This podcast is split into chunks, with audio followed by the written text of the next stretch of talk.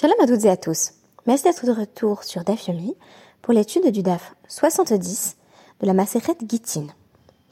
Après une petite incursion dans le domaine de ce que l'on pourrait appeler la médecine traditionnelle, telle qu'elle était pratiquée par les sages, mais également à travers le Hamoud Aleph de notre DAF 70, un petit passage par des conseils sur l'hygiène corporelle, nous en revenons dans le Hamoud Bet à notre sujet principal, le contrat de divorce.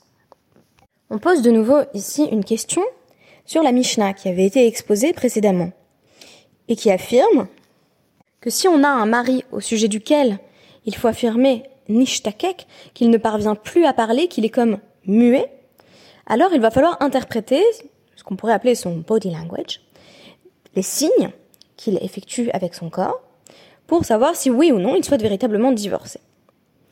C'est pourquoi j'ai choisi en guise de référence du jour l'un des guides sur l'interprétation et la maîtrise du body language, ces gestes qui vous trahissent de Joseph Messinger, qui part du principe que une grande partie de la communication non verbale dont nous sommes responsables au quotidien n'est en réalité pas pleinement maîtrisée.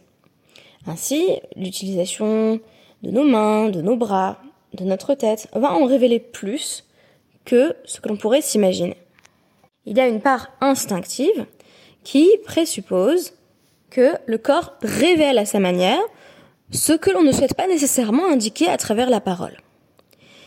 Dans le DAF, on a en quelque sorte affaire à un cas inverse, où le corps semble affirmer quelque chose en l'absence de toute possibilité d'avoir recours à la parole, et les sages vont se pencher sur la question, est-ce vraiment d'une intelligibilité suffisante? Est-ce que, par exemple, hocher la tête vaut toujours dire oui?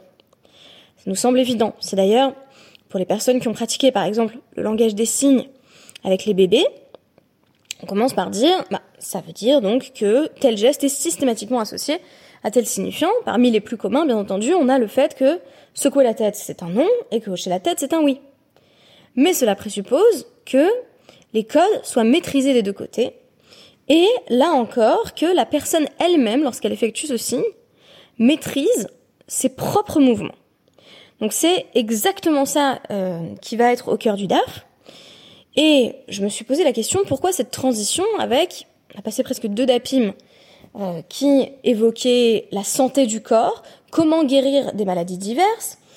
Au début du Hamoud Aleph euh, de notre DAF, il était question de, maladies pour le coup qui n'allaient pas pouvoir être euh, guéries.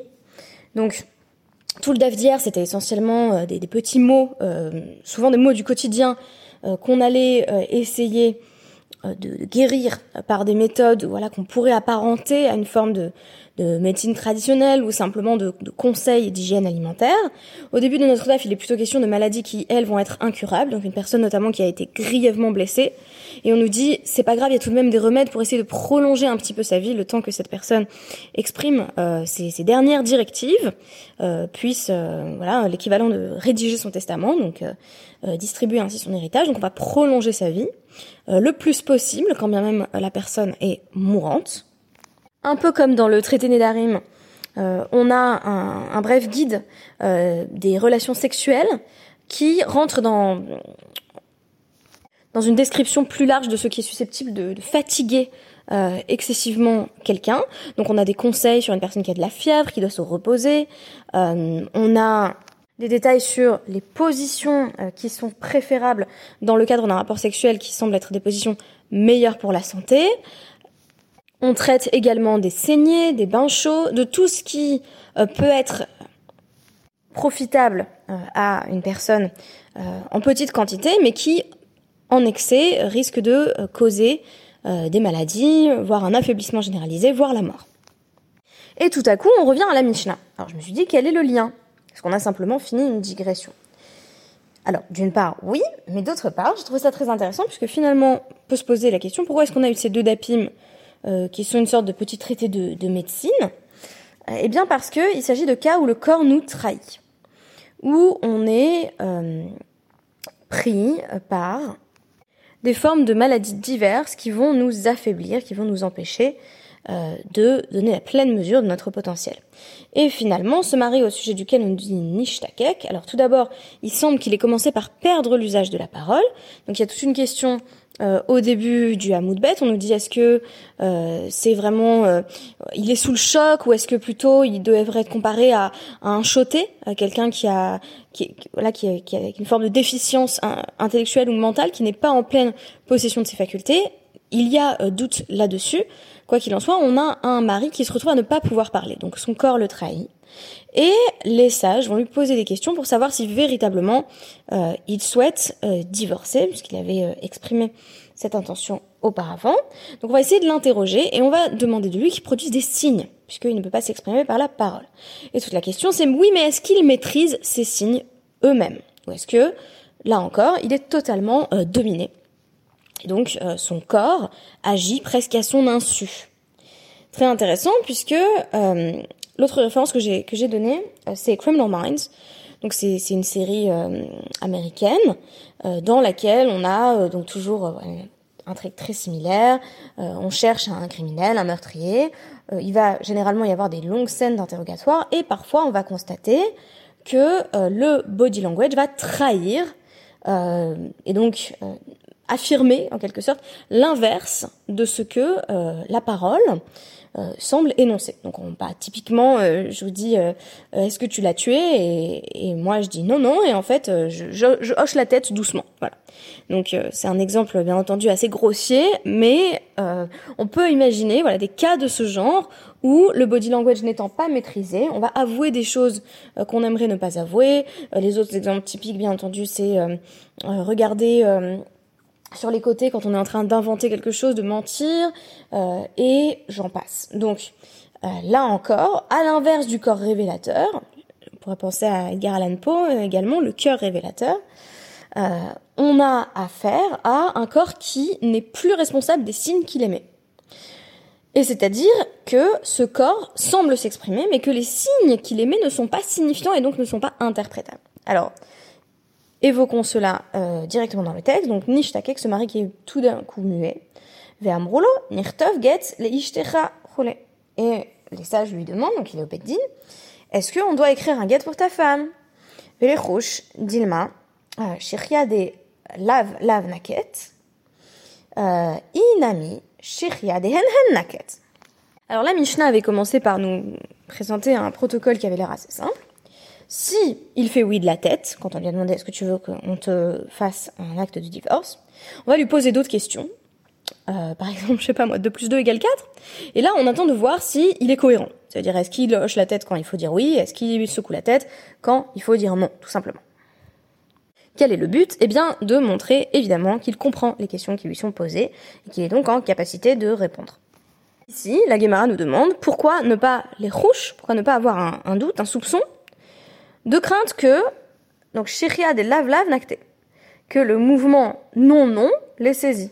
En d'autres termes, quand il dit, le Beddin lui demande est-ce que tu veux divorcer, il fait non de la tête, et puis il répond non à un certain nombre de questions, on dit est-ce que il ne serait pas en quelque sorte sous l'emprise du non?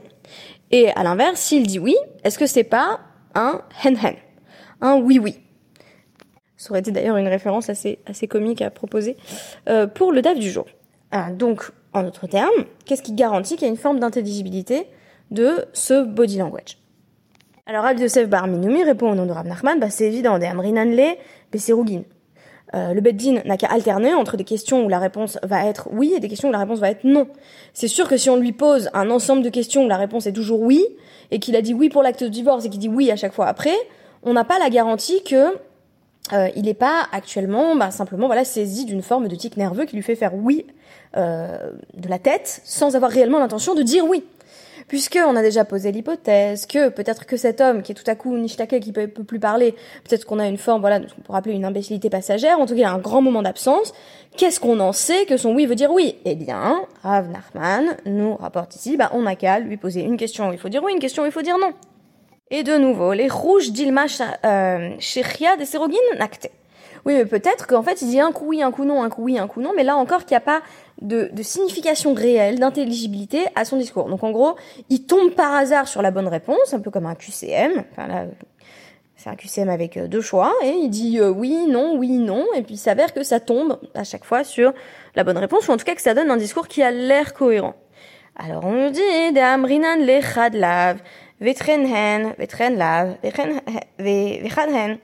On n'a qu'à alterner de façon irrégulière, donc on, commence par lui dire euh, voilà, une question où il, où faut répondre non, puis deux questions il faut répondre oui, puis deux questions il faut répondre non, puis une question il faut répondre oui. Euh, comme ça, on, verra s'il y a véritablement euh, une intelligibilité dans son, j'avais envie de dire discours. En réalité, la question c'est est-ce qu'il a simplement un mouvement réflexe euh, ou est-ce qu'il y a vraiment une cohérence dans ce qu'il affirme à travers ses euh, hochements euh, de tête, ou lorsqu'il secoue la tête, ce qui veut vraiment dire qu'il ne souhaite pas divorcer? Toute la question ici, c'est celle de l'interprétation euh, d'un langage du corps. Et l'école de Rabbi Ishmael va préciser,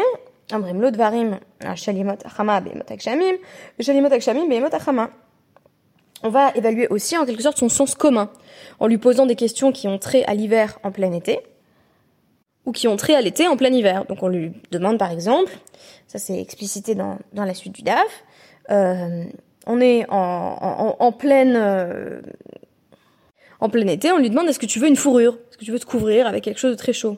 Donc là, il doit répondre non. Donc on, on évalue le fait que, euh, euh là encore, il, il est bah, une sorte de, de, sens commun, qu'il soit capable d'évaluer euh, ses propres besoins, puisque c'est seulement ainsi qu'il saura s'il est également dans son intérêt de divorcer ou non, puisqu'ici c'est sur cette question euh, qu'il est amené à se prononcer.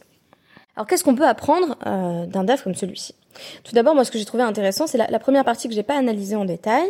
Elle porte sur une personne qui est euh, qui est vraiment en train de mourir, dont on nous dit que on va chercher, là encore par, par des méthodes qui vont nous sembler quelque peu artisanales, à prolonger sa vie le temps qu'il puisse euh, énoncer ses dernières volontés. Donc on a clairement une volonté d'intelligibilité. Dire que même la mort, qui est inévitable dans certains cas, voilà une personne qui a été euh, transpercée de, de lance, on lui dit c'est fini, on va lui laisser suffisamment de temps pour euh, émettre un message, pour donner ses dernières euh, directives adressées à la famille. Donc il y a une volonté claire de vérifier l'intelligibilité des propos, euh, D'ailleurs, le, le, DAF a posé la question à, à, divers moments, mais pourquoi on fait confiance à quelqu'un qui est en train de mourir? On pourrait dire qu'il a aussi une forme d'absence. On dit non, il est simplement affaibli, mais il est encore capable d'intelligibilité. Et par la suite, on va nous poser la question, oui, mais une personne qui semble être tout à coup frappée de mutisme, est-ce qu'elle est encore capable d'intelligibilité? Est-ce qu'elle comprend ses intérêts? Est-ce qu'elle est capable d'avoir un discours cohérent? Et là, on nous dit, bah, on va simplement procéder à une forme de vérification. Et euh, pour moi, ça montre bien que bah, je pense qu'on a pas mal tendance avec euh, la mode récente de l'interprétation du body language à interpréter des gestes isolés à partir euh, de principes systématiques. Par exemple, l'exemple que j'ai le plus entendu, c'est quelqu'un qui croise les bras, n'est pas à l'aise dans son environnement et donc cherche à se protéger et cherche en quelque sorte à se renfermer. Alors, est-ce que c'est systématisable déjà? Et ensuite, est-ce que si à un moment donné, je croise les bras de façon isolée, cela suffit à euh, déduire que je suis une personne particulièrement réservée et qui me sent mal dans mon environnement, ou est-ce que j'ai simplement trouvé qu'il était plus confortable à ce moment précis euh, de croiser les bras, par exemple? Là, on a euh, l'évaluation très intéressante de gestes qui, eux, pour le coup, ont déjà une signification sociale clairement définie, le oui et le non, avec la tête. Donc on nous dit attention, il faut pas prendre pour acquis qu'une personne, parce qu'elle fait oui ou non, a vraiment compris ce qu'elle voulait dire. Donc on va avoir tout un système, tout un protocole de vérification de la cohérence et de l'intelligibilité du body language d'une personne. En d'autres termes, ok, le corps est sans doute révélateur, mais on n'est pas non plus dans une révélation absolue de la vérité par le corps. Il arrive que le corps nous trahisse, pas seulement en ce sens qu'on pourrait dire oui, le corps révèle ce que je suis vraiment, ce que je pense vraiment, non, pas que. Il arrive qu'il y ait des gestes parasites qui émanent de mon corps, qui disent pas nécessairement ni ce que je suis, ni ce que je veux, ni ce que j'ai l'intérêt, euh, voilà, intérêt à, vouloir, à souhaiter, mais qui simplement relèvent de mouvements réflexes, de mouvements euh, euh, très instinctifs.